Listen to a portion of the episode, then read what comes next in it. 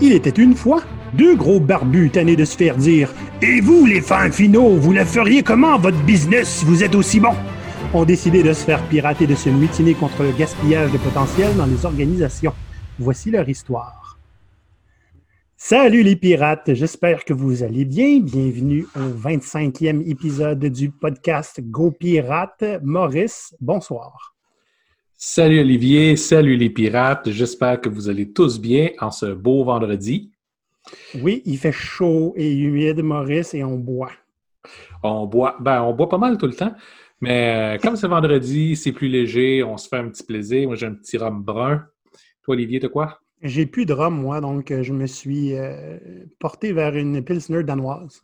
Ouh! Mmh, ça me rappelle des bons souvenirs de voyage. Puis vous autres à la maison, dites-nous ce que vous buvez.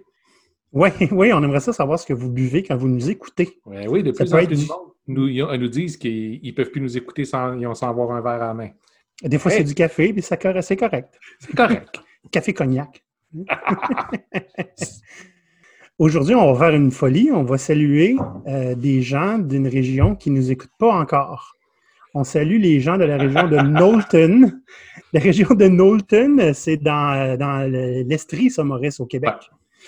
La raison pourquoi on salue les gens de Knowlton, peut-être qu'ils vont nous écouter éventuellement, puis en tombant sur ce podcast, ils vont être très contents qu'on les salue, c'est qu'aujourd'hui, on a un épisode un peu spécial. Hein? C'est vendredi, c'est relax un petit peu. hein, Puis euh, on aimerait ça vous raconter quelque chose d'un peu plus personnel, puis ça vient d'une anecdote. Et on trouvait ça très, très pertinent de rendre ça, euh, de piratiser un peu euh, une discussion qu'on a eue il y a quelques mois, Maurice.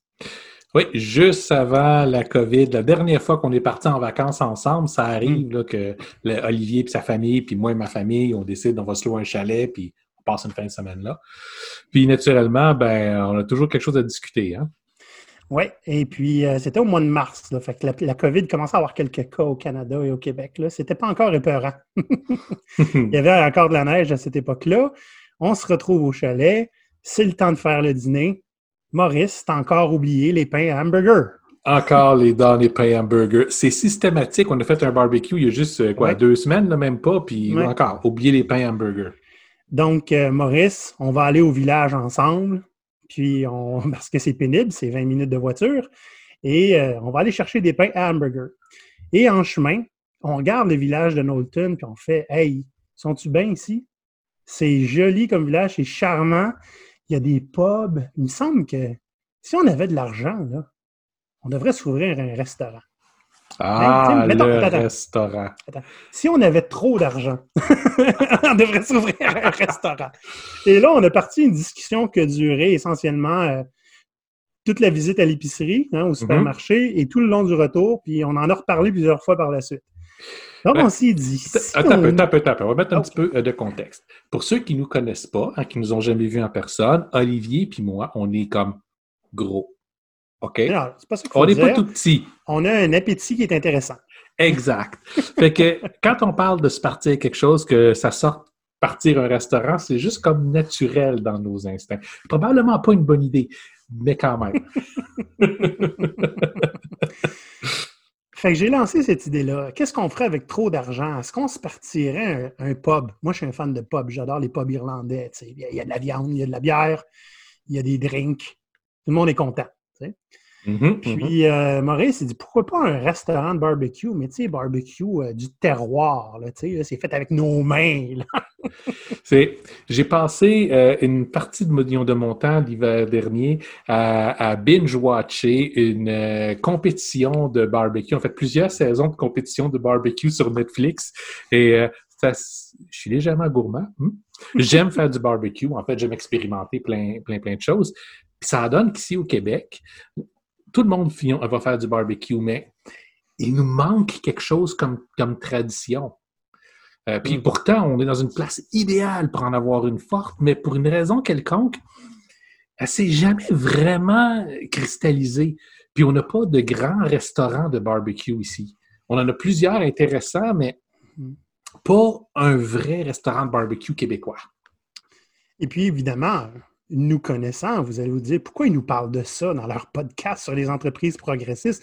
Bien évidemment, moi, j'ai mis le défi. OK, si on ouvre un restaurant barbecue, il faut qu'ils respectent nos valeurs, celles qu'on défend et celles qu'on propage. Oui, oui, ah oui. Puis là, on va s'entendre tout de suite, OK? Avant que vous soyez une dizaine, vingtaine, centaine à nous écrire Hey, gang de bozos, partir un restaurant, c'est pas simple de même. Gérer un restaurant, c'est pas simple de même. C'est un autre niveau de cauchemar. Je vous crois, OK? J'ai travaillé avec des tables agroalimentaires, j'ai vu la réalité des gens qui sont dans des restaurants. Puis honnêtement, la seule et unique façon dans, laquelle j'aimerais savoir un restaurant et être impliqué dedans, c'est si c'est pas moi qui a le gérer. si tu juste à manger.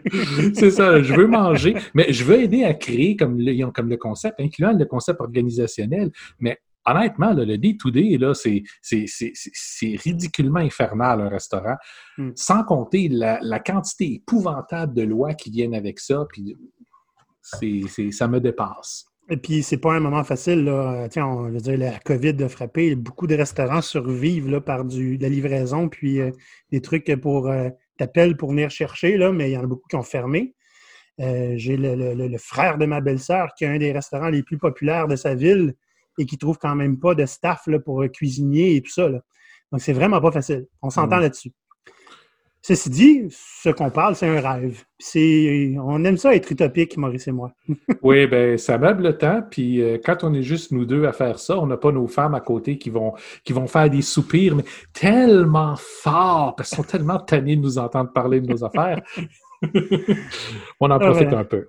Voilà. Donc, euh, écoute, fait que je me souviens avoir. On arrivait au stationnement du supermarché, puis, mais Maurice, comment on fait pour avoir un restaurant autogéré? c'est ça. C'est ça. Il faut que ce soit autogéré. Ce qui veut dire, ce qu'on veut, c'est avoir des il y a des éléments importants qu'on veut voir dans n'importe quelle entreprise. Que, n'importe qui qui rentre, peu importe son niveau, a une place pour se développer, puis une liberté de pouvoir le faire. C'est encourager, c'est encadrer, essayer de faire des... et exposer les gens à des nouvelles fonctions, à des nouvelles responsabilités, euh, leur laisser la capacité d'exprimer leur créativité. Puis, euh, ben, écoutez, c'est des professionnels, hein? Euh, à moins qu'on engage uniquement une gang de plongeurs qui n'ont jamais fait ça dans leur vie. Ce sont des professionnels. Ils savent comment travailler, puis travailler entre les différents corps de métier qu'on trouve dans un restaurant. Donc, oui. S'ils ne le savent pas, parce qu'ils commencent, parce qu'il y aurait des étudiants qui pourraient venir travailler là. Absolument. Ils vont, ils vont se retrouver éventuellement des professionnels. Oui, mais pour ça, il faut que tu les aides à ça. Ça arrive pas magiquement.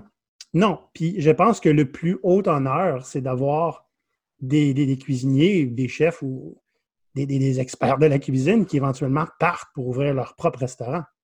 Oui. Parce que là, tu sais que tu as développé leur potentiel.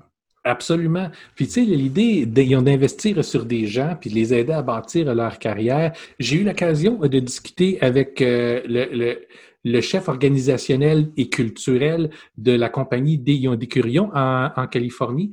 Donc, pour ceux qui ont eu l'occasion de lire euh, le livre And Everyone's Culture. C'est une des compagnies qui est, qui est, qui est mentionnée dedans. Donc, euh, un élément intéressant qu'il y a, c'est qu'ils ont toujours investi c'est une compagnie familiale, donc ils ont toujours investi sur les employés qui rentrent souvent jeunes. Parce que, bon, c'est un, c'est une entreprise qui possède la majeure partie des, cinémas sur la côte ouest. Puis, bon, euh, avec les anciens cinéparcs qui ont été transformés en mini-malls. Mais l'idée, c'est que dans les, c'est que dans les cinémas, ils vont régulièrement engager des adolescents pour leur premier emploi. à partir du moment où tu mets les pieds dans l'engrenage de l'entreprise, ils vont déjà commencer à t'encadrer pour t'amener plus loin. Donc, tu vas commencer par vendre du popcorn. Puis après ça, tu vas être responsable de faire la comptabilité puis la gestion pour ton comptoir sur, sur ton chiffre. Puis après ça, pour le faire pour toute la division de la cantine pendant le moment où tu es là. Puis après ça, pour toute la journée. Puis tu vas continuer à monter comme ça. Un des beaux exemples de ça, c'est une jeune femme qui est rentrée là quand elle avait 14 ans. Elle est rentrée là pour faire du popcorn, puis à peu près 10 ans après, elle était rendue directrice du marketing de toute l'entreprise parce qu'il n'y a pas personne qui connaissait l'entreprise à mieux qu'elle. Elle a fait toutes les étapes, une après l'autre. La personne chez les Curions là, que tu avais parlé, c'était euh, le Chief Purpose Officer.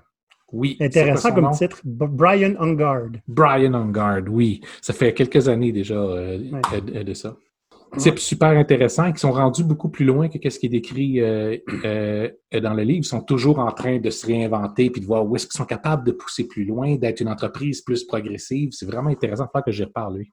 Oui. Donc, là, on commence à identifier un petit peu à quoi ressemblerait le, restaurant idéal pour nous. Fait que la, raison d'être, c'est pas faire des profits en vendant de la bouffe. Ben, déjà, les marges de profit ne sont pas énormes de toute façon. Ben voilà. Euh, avoir quelque chose comme ça pour du monde comme nous, c'est autant pour le plaisir qu'autre chose. Mm-hmm. Donc, euh, c'est pas parce qu'on est super riche puis on peut s'ouvrir des restaurants juste pour le plaisir pour aller manger là, mais c'est utopique, hein? Utopique. Donc, un restaurant qui crée des, experts cuisiniers qui sont capables de créer d'autres experts cuisiniers, etc. Exact. on développe le potentiel des gens jusqu'à ce qu'ils s'en aillent puis aillent créer leur propre business. Puis on est très content de ça. Une pépinière à cuisiner. Exact. Il faut que ce soit une machine qui tourne. C'est ceux qui ont envie de rester parce qu'ils aiment ça, là, ils vont pouvoir le faire. Puis ceux qui veulent partir, ben, ils vont y aller avec notre bénédiction. Et voilà.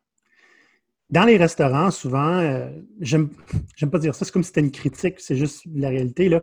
Il y a comme des classes d'employés. Tu as le gérant, tu as euh, celui qui est sur le plancher, tu as le, plongeur qui lave la vaisselle, etc. on s'en cache comme ça dans la majeure partie des, entreprises. C'est ça. Comment on fait pour avoir pas ou moins de classes d'employés? C'est-à-dire, tu veux développer le potentiel des gens, s'il y a quelqu'un qui fait juste laver la vaisselle 8 heures par jour, c'est pas intéressant comme potentiel. Non, ben, on avait parlé de mettre des zones. Tu avais la cuisine, tu avais euh, le, service client, puis tu avais la gestion. Que ce soit des zones qui ne soient pas étanches. Donc, les gens peuvent bouger de l'une à l'autre. En fait, on s'attend à ce que des gens bougent de l'une à l'autre, même si c'est temporairement, même si c'est à temps partiel, pour essayer quelque chose de plus. Puis dans ces zones-là, il y a moins de rôles strictement définis. Hmm. Ouais. Là, euh, là, ça commence à être intéressant parce que maintenant, on s'est demandé, donc, les gens qui feraient le plus de travail, ce seraient les employés. Comment faire pour qu'ils méritent une plus grande part de ce avec quoi ils travaillent? On s'est dit comment on peut en faire des partenaires ou même des copropriétaires et tout ça? Je me souviens que ça a été une longue discussion, c'était pas évident. On avait parlé de leur donner des parts de profit. On avait parlé. Euh, je ne me souviens même pas comment on s'est rendu jusqu'à cette discussion-là. Moi non plus.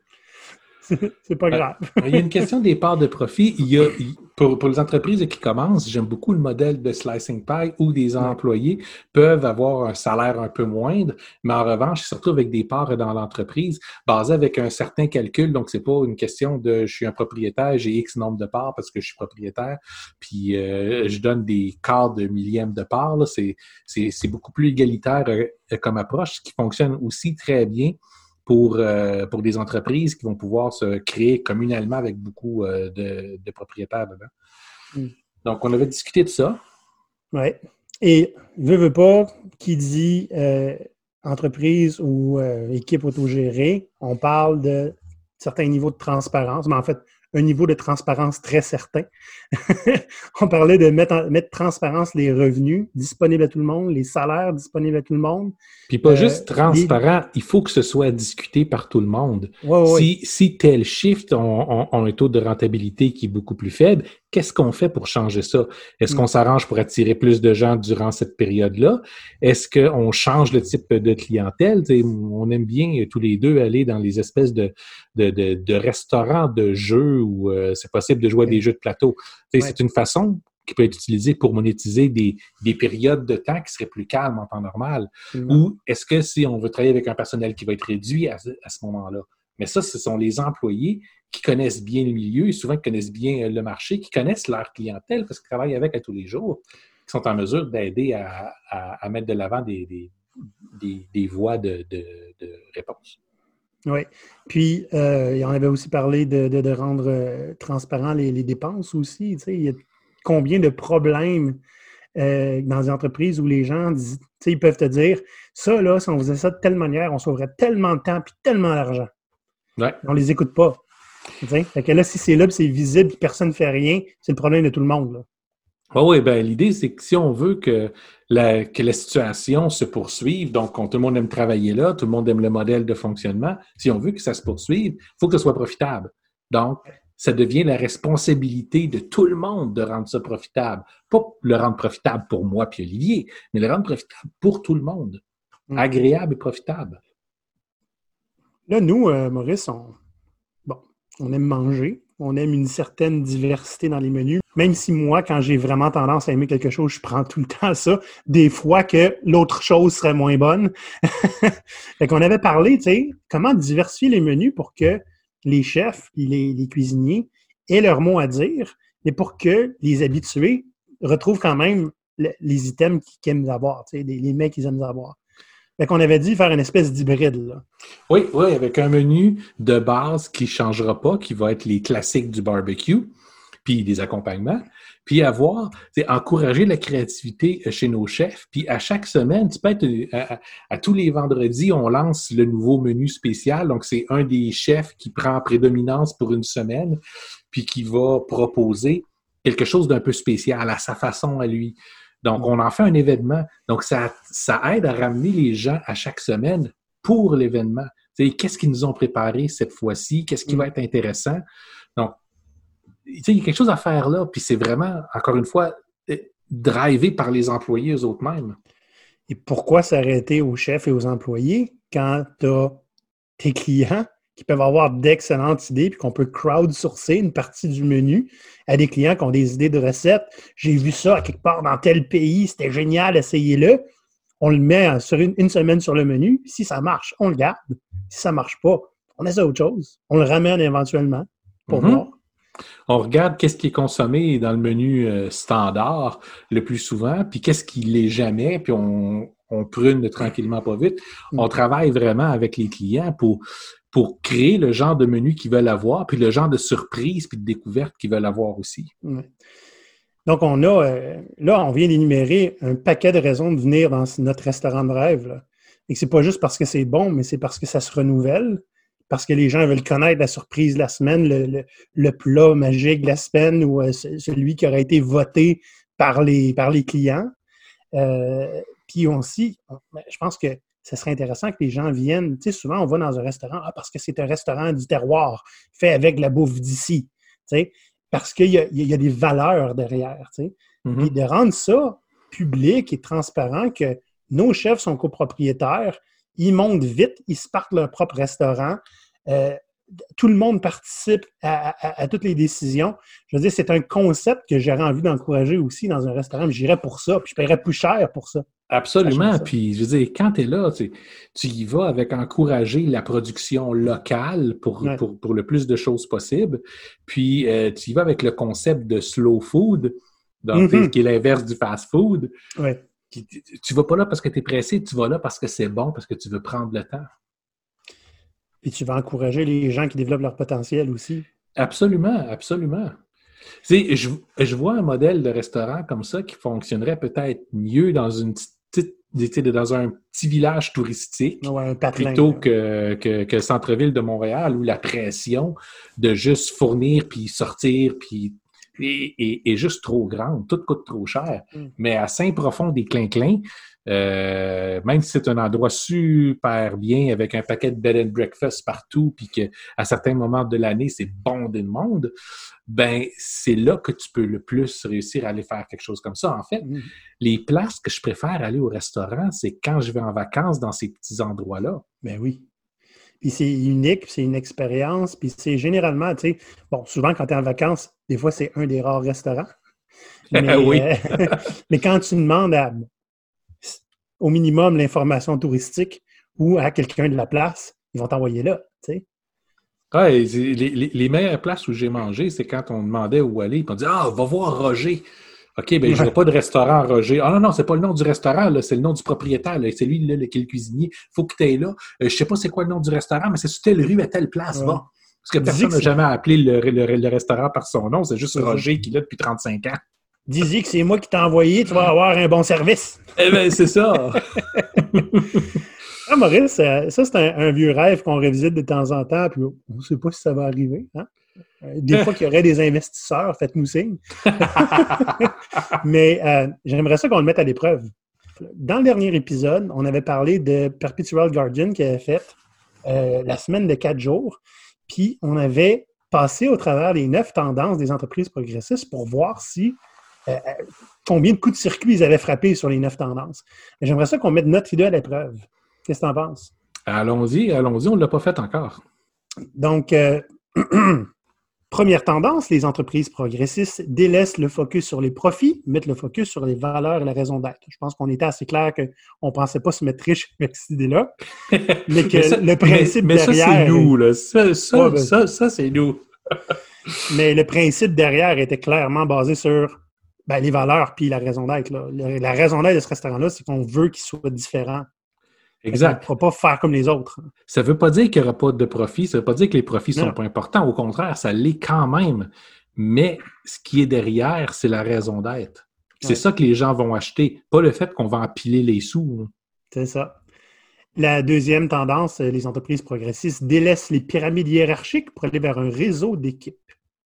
Ben, si on pense les, les, différents corps de travail puis les, mm-hmm. les différentes zones dans le restaurant, comme des équipes différentes qui doivent travailler ensemble, ben on, s'en va vers ça. Et puis, c'est pas parce qu'il y a différents corps de travail qui vont avoir le même fonctionnement. Ben, ils peuvent donne un exemple. Parce ben que l'achalandage ne sera pas le même, les profits ne seront pas les mêmes. Pas juste ça. Un restaurant, euh, il y a des restaurants qui sont ouverts 24 heures. Mm-hmm. Dans la portion déjeuner, c'est pas la même gang, c'est pas le même genre de repas, puis il faut que tu aies du café chaud tout le temps. Tu sers pas d'alcool, à part à quelques camionneurs. puis ce sera pas la même chose que après 9 heures, quand les drinks sortent, les groupes arrivent pour manger des barbecues tard le soir, puis le party est pris parce que tu as une salle de euh, une salle d'événement. Là. Comprends-tu? Les gens qui travaillent le matin, les gens qui travaillent le soir, le midi, ça ne sera pas du tout le même fonctionnement. C'est essentiellement des restaurants différents. Là. Que ça leur prend leur propre comptabilité, leur, propre objectif, leur propre mode de fonctionnement. Donc, euh, comme c'est ben, les personnes les plus proches du travail sont généralement les meilleures placées pour prendre des décisions, selon nos valeurs à nous, puis les mm-hmm. entreprises progressistes, ben, ces, gens, ces équipes-là, dans le fond, devront euh, euh, devront être des, des, comment on appelle ça, des, petites bulles connectées. OK, troisième tendance, les entreprises progressistes délaissent le leadership directif pour aller vers un leadership soutenant. Je pense que le fait qu'on parte à dire on est mieux de ne pas gérer ce restaurant-là si on veut qu'il soit rentable, c'est déjà une, bonne présentation. Euh, c'est sûr qu'on va supporter tous les, tous les groupes dans, ce qu'ils peuvent avoir besoin, dans la mesure du possible. Mais l'idée, on va aussi supporter leurs décisions puis supporter leur, leurs expériences. Tant qu'on n'a pas à le gérer, c'est correct. Tant qu'on peut juste manger. Tendance 4. Pas facile celle-là. On délaisse la planification prédictive pour aller vers l'expérimentation et l'adaptation. On a parlé ben du menu tantôt. C'est de l'expérimentation, de l'adaptation. Mais je veux dire, va vendre ça à une banque. On a besoin de financement genre, pour notre restaurant, puis on n'a aucune idée qu'est-ce qu'on va faire parce que ça va changer tout le temps. Oui, mais c'est pas tout à fait vrai, ça. Comme dans la majeure partie du temps, on a un mélange des deux. Il y a des choses qu'on peut prédire, puis il y a des choses qu'on prédira moins. Par exemple, les fins de semaine ont tendance à être plus occupées que les semaines. Ça, c'est quelque chose mm-hmm. qu'on sait et qu'on peut faire comme prédiction, peut être relativement certain. Ce qui ne veut pas dire qu'il faut qu'on l'accepte. Ce qui veut dire sont que les équipes qui sont dans les lundis puis mardis, par exemple, vont devoir figurer comment faire pour que ça arrête d'être vrai. Mais c'est pas pire, ça. Mais l'idée est là. Puis le fait est, sur beaucoup d'éléments, on va faire de l'expérimentation constante, des choses qu'on ne pourra pas prévoir comment, comment ça va se dérouler, qu'est-ce que ça va donner en bout de ligne. Mais donc, c'est vraiment un balance entre les deux parce qu'un restaurant comme ça a vraiment des éléments qui sont stables et des éléments qui peuvent ne pas être stables. Ouais. Beaucoup, beaucoup de variables aussi bien connues. Puis, euh, c'est comme ça pour euh. une vaste majeure partie euh, des entreprises. Des entreprises qui sont uniquement sur l'expérimentation et puis l'adaptation, c'est le chaos. C'est rare que c'est pas juste le, chaos. Ça prend une ligne directrice. Ouais, j'ai l'impression que bon, tu sais, les restaurants, il y en a beaucoup qui ouvrent, qui ferment régulièrement. Mm-hmm. J'ai l'impression qu'il y a simplement plus de Black Swan pour les restaurants. Il y en a beaucoup, puis il y a le fait que pour les restaurants, ça reste une bataille constante, puis un chaos presque constant. Veux, veux pas, même si tu es capable de prédire un, peu, ça prend pas grand-chose. Ils sont tellement dépendants avec leur chaîne de fournisseurs que c'est hmm. terrible. Ils sont tellement dépendants avec des chaînes de fournisseurs qui, bien souvent, vont demander à être payés comptant plutôt que, plutôt que de travailler à crédit, parce que tout le monde sait que les restaurants peuvent disparaître d'une journée à l'autre. Uh-huh. Les employés, vu la façon dont les rôles sont faits dans un restaurant, il y en a beaucoup qui ont tendance à ne pas rester. Mm. Donc, on a, on a une difficulté à garder cette, euh, cette qualité-là. Je sais qu'il y a. Euh, moi, j'habite à Saint-Basile, puis avant que j'arrive ici, il y a quelques années, je me rappelle, on avait été dans l'ouverture d'un restaurant spécialisé en déjeuner. C'était la première journée, la grande ouverture. Le chef s'est pas pointé. Fait qu'il y avait la propriétaire, puis une des personnes qui faisait les tables, qui faisait absolument tout pour un restaurant qui était ultra bondé la première journée. Je ne sais pas, ils ont vécu combien de temps, mais je ne l'ai jamais vu réouvert par après. Ça fait mal. Ça fait mal, ça. Mais c'est le genre de choses que les propriétaires de restaurants ont envie avec. Euh, puis ajoutons avec des. ils, sont, ils sont très, très, très réglementés. D'année en année, les règlements changent. Hum. Ouais.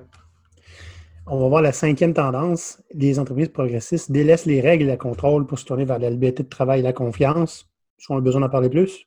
Ben, c'est comme un des principes principaux de, de, de, fondamentaux de notre restaurant. Fait que, ouais. Numéro 6, elle délaisse l'autorité centralisée pour se retourner vers l'autorité distribuée, un peu comme on parlait tantôt des équipes euh, en réseau. Exact, exact. Numéro 7, elle délaisse le secret et le contrôle de l'information, adopte la transparence radicale. On parlait tantôt des, salaires, des revenus, des profits et des dépenses qui sont connus. Je suis en train de me demander, tu affiches ça au public aussi? Pourquoi pas? Pourquoi pas? Je veux dire, il n'y a personne qui fait ça.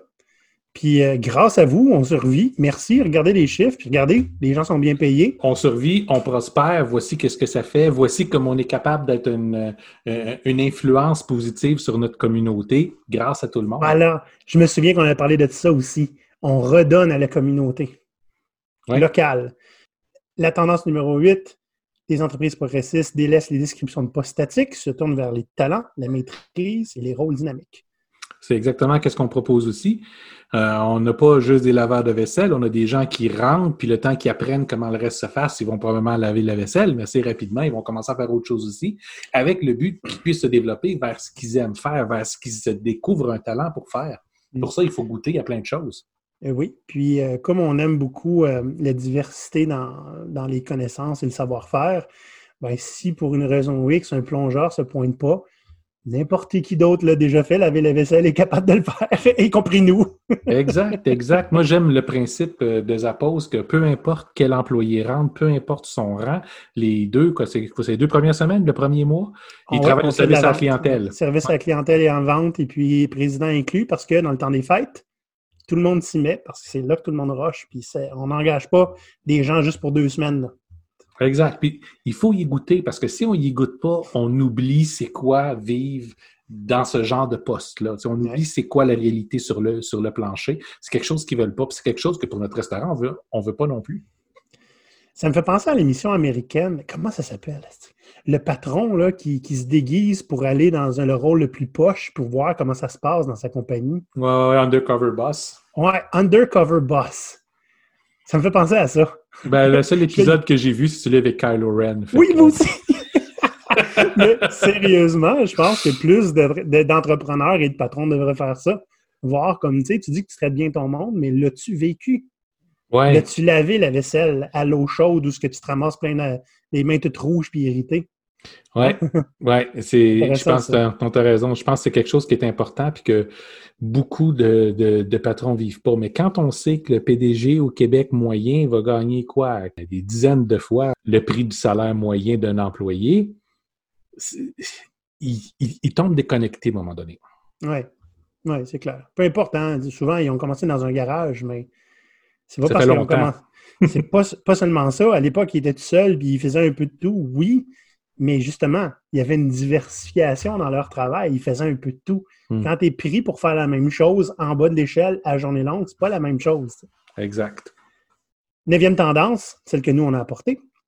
Euh, les entreprises progressistes euh, délaissent le volume et les heures de travail pour se concentrer sur la valeur et l'impact. Oh, intéressant ça. Hmm. Hmm.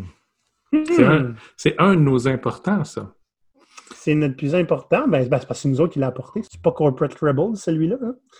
Mais euh, comment on le rentre là-dedans? Je veux dire, les gens, généralement, sont là pour faire un nombre d'heures. Non, mais regarde, l'idée est c'est important, ça, ça, pour nous, puis c'est représenté dans le fait où, justement, le contrôle des finances, les responsabilités qui sont liées à ça, c'est ça qui va avec les employés. C'est pas le nombre d'heures qui va faire. Si l'équipe peut se passer de toi pendant quelques heures, ça veut pas dire que ton salaire va, va être affecté. On est capable de payer les gens à l'année comme ça, pas juste à l'heure.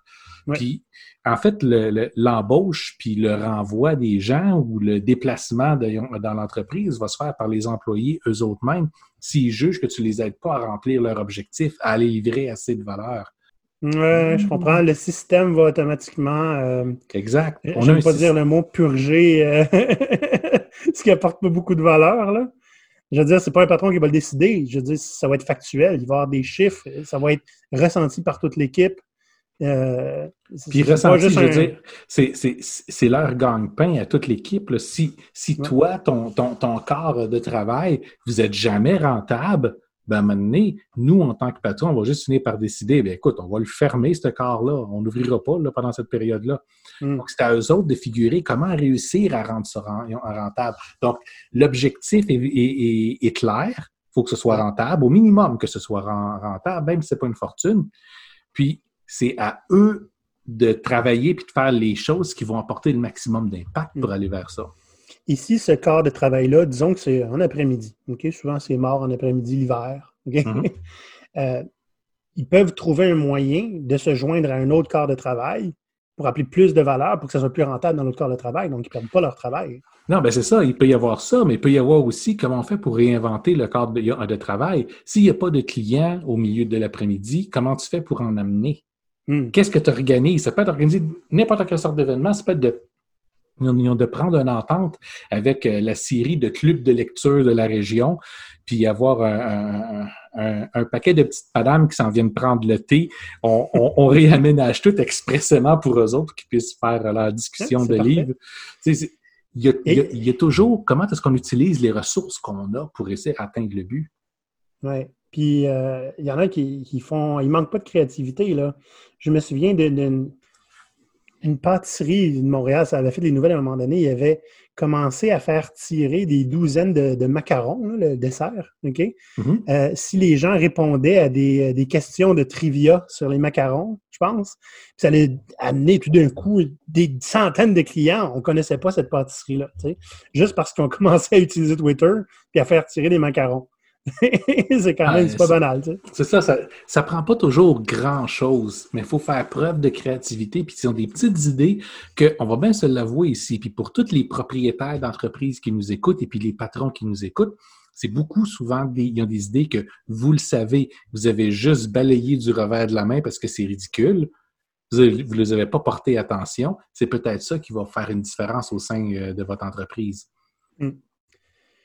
Maurice, j'ai hésité avant de proposer le titre de cet épisode. Là, il s'appelle Notre restaurant de rêve. Mais j'avais presque, avec beaucoup de prétention, j'allais presque nommer euh, le restaurant le plus progressiste du monde. Parce qu'il n'existe pas, c'est l'utopie. Mais il y, en a des restaurants qui ne font pas comme les autres. Puis, euh, j'aimerais ça qu'on en parle. Ben, on en connaît deux. Tu vraiment connais assez pour pouvoir en parler. Bon, fait moi, j'aimerais parler d'un restaurant que ben, j'ai visité quelques fois, puis euh, qui est à Montréal, qui s'appelle le Robin des Bois. J'aime vraiment le concept d'abord Robin des Bois. OK? Je ne serais pas surpris d'apprendre que, dans le fond, euh, ils remettent la, plupart, ben, en fait, je presque tous les profits à des œuvres caritatives, quatre en particulier. Donc, il n'y a presque pas de profit qui se fait là. Tous les serveurs, la plupart des, des cuisiniers ne prennent pas d'argent, même les pourboires vont aux œuvres caritatives. Euh, je me souviens qu'un employé me disait il y a seulement le chef cuisinier qui, lui, a un salaire. Euh, je ne sais pas si c'est un salaire normal ou, plus petit. Euh, pour avoir une certaine qualité de nourriture, parce que la nourriture quand même de bonne qualité, là, c'est 50 le plat à peu près. Puis, je trouve ça génial. Il y a, vraiment, je suis allé voir sur le site là, avant de commencer l'épisode, il y a des milliers de serveurs qui vont faire leur formation de serveur là, pour la première fois en bénévolat pour ah, pouvoir mettre ça sur leur CV. Oui, oui. Puis, euh, tu peux y aller, c'est ouvert, là, tu vois sur le site, puis tu peux euh, voir l'horaire des serveurs, puis euh, te connecter, puis proposer tes services. C'est super intéressant. rien à voir avec le progressisme. Ils ont une salle, quand c'est ton anniversaire, ils t'amènent, ils te donnent des gants, un casque de hockey, ils te donnent des assiettes où tu peux écrire le nom de quelqu'un que tu détestes et le lancer sur le mur avec toutes tes forces. Je dirais pas le nom de la personne que j'ai écrit, mais c'est une personnalité politique lors de mon anniversaire là-bas. Mhm. Donc euh, voilà pour le Robin des Bois. Un autre restaurant intéressant est, est- est au nord-est des États-Unis. Je n'ai pas réussi à retrouver exactement où. C'est Zingerman's. Euh, en fait, euh, ils ont quelques restaurants puis quelques autres en- en- entreprises reliées à, à- à la nourriture dans, la- dans, dans le même, on va dire, conglomérat, mais c'est simplement un petit réseau euh, d'entreprises locales Mhm. où chacune des entreprises est gérée par ses employés. En fait, ça ressemble énormément à ce qu'on a euh, à discuter euh, un peu plus tôt avec les propriétaires dont les, les, les, les principales fonctions sont une fois par mois, à chaque fois qu'il y a des nouveaux embauchés, euh, ils, ils- ils vont, ils vont se faire intégrer dans les compagnies, expliquer comment est-ce que ça fonctionne, expliquer comment ils peuvent bouger d'une de- d'une des entreprises à l'autre au sein des entreprises, expliquer le fonctionnement autogéré de chacune de ces entreprises-là. Puis par après, ben, à tous les jours, puis à toutes les semaines, chacune des, des entreprises vont faire leur rencontre et puis surtout planifier ce qu'ils vont faire durant leur prochaine période. Donc, c'est vraiment géré comme nous, on le parle. Ils sont responsables du retour sur l'investissement, euh, de la profitabilité euh, de chacun des, des, des cadres de travail. Euh, c'est à eux autres de, poser les rectifications nécessaires, sélectionner les fournisseurs, sélectionner les employés, qui est-ce qui reste, qui est-ce qui part. Donc, c'est vraiment un modèle qui est intéressant. Oui, définitivement. Je sais pas, euh, les pirates, euh, à l'écoute, si vous, vous en connaissez des restaurants qui sont euh, vraiment hors de l'ordinaire puis qui brisent un peu les règles de la restauration euh, normale, puis pas juste dans leur diversité de menus, on serait très curieux que vous nous proposiez des restaurants à essayer dans ce sens-là. Moi, je les essaierais, Maurice. Ils sont pas trop loin, là. Ben, ils sont pas trop loin, oui, ça va faire plaisir. Je veux dire, on est légèrement, on va dire gourmet, mais on est aussi un petit peu gourmand, peut-être. Euh, je pense qu'on a besoin de sortir. Là. Maurice, j'ai un, j'ai un- un secret pour toi. C'est pas une bonne nouvelle. Savais-tu que sur euh, notre canal YouTube, de toutes les personnes qui regardent nos vidéos, seulement 28% sont abonnés à notre canal? Oh non! Sérieusement, là? Non, non, non, mais c'est parce que C'est- vous ne me prenez pas au sérieux, il faut le dire, là. non, mais ça, c'est, on, on fait des blagues, là, mais c'est important pour nous parce que c'est ça qui va faire que, le, que, que notre chaîne YouTube va commencer à, à prendre de la vigueur. Plus on a des gens qui nous suivent, qui sont abonnés, puis plus on a de la visibilité. Donc, les 71 là, qui regardent nos vidéos et qui ne prennent pas la peine de s'abonner, là, la paresse, ça fait. hein? Puis on sait qu'il y a plusieurs d'entre vous qui venez, puis qui venez à répétition, puis qui vous abonnez quand même pas. Ouais, ouais. Fait qu'on on va trouver où vous restez. Notre Oui. prochain jalon, là, c'est 1000 abonnés. On vise Ah. le 1000 abonnés. Donc, vous devez, c'est un devoir des citoyens là, de votre part, d'aller sur notre canal YouTube et de faire on s'abonne, puis on, on active les, les notifications hein, pour le savoir quand on lance une vidéo. Sinon, Maurice, ben écoute, euh, on est sur LinkedIn, hein, parce que On est toujours sur LinkedIn, sur, sur Facebook. Il faut qu'on soit là un peu plus. Hein? Fait que si jamais on n'écrit pas assez euh, sur Facebook, n'hésitez pas à nous laisser un message puis nous couvrir d'insultes parce qu'on ne l'a pas fait. Donc, pour euh, nous insulter, ahoy à commercialgopirate.com.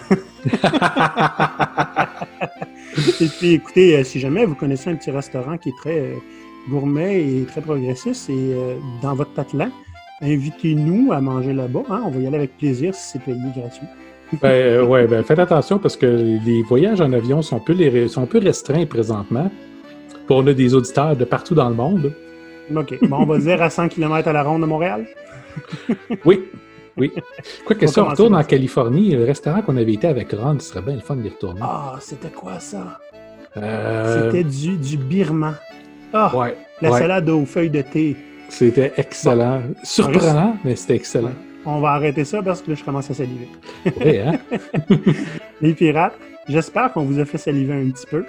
Puis si jamais vous êtes restaurateur puis que vous faites des choses progressistes comme ça, faites-nous signe, on veut vous entendre. Si vous en connaissez, faites-nous signe, on va aller manger là. Sur ce, moi je vous laisse, j'ai faim. Bon. Bye bye Maurice, à la prochaine. bye bye les pirates. Salut tout le monde.